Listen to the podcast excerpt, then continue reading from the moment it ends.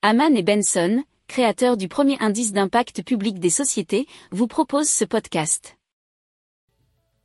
Haman and Benson, a vision for your future. Le journal des stratèges. Alors des scientifiques proposent de modifier la structure des océans pour contrer la pollution. Alors on a par exemple la National Academy of Science qui a publié un rapport en décembre dernier qui propose d'améliorer l'alcanalité des océans en broyant des cailloux. Alors le projet consiste en quoi? Ça consiste à broyer des roches ignées, c'est-à-dire des roches de magma qui ont été fondues sous l'action de la chaleur pour rendre l'eau plus basique.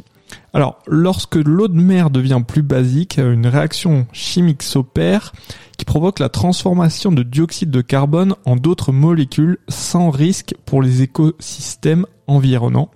Et que pour que cela puisse fonctionner, il faudrait que cela devienne un projet mondial, nous dit slate.fr. Alors, il y a un autre projet qui est en vue, c'est le projet Sea Change qui consiste à utiliser euh, l'océan comme une éponge à carbone.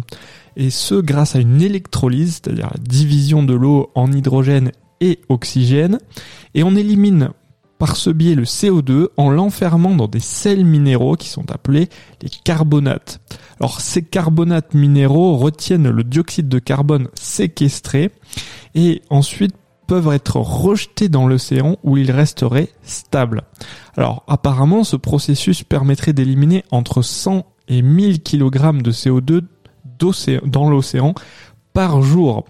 Le but c'est de ramener le pH océanique à ce qu'il était au début de la révolution industrielle il y a environ 200 ans.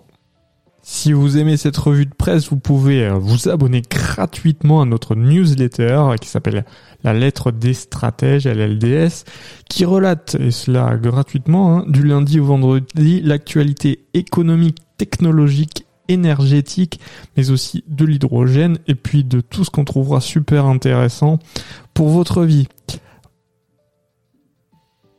Pour approfondir ces sujets, abonnez-vous à la newsletter de Haman et Benson, et écoutez nos autres podcasts, que vous retrouverez dans les notes de l'émission ou sur notre site internet.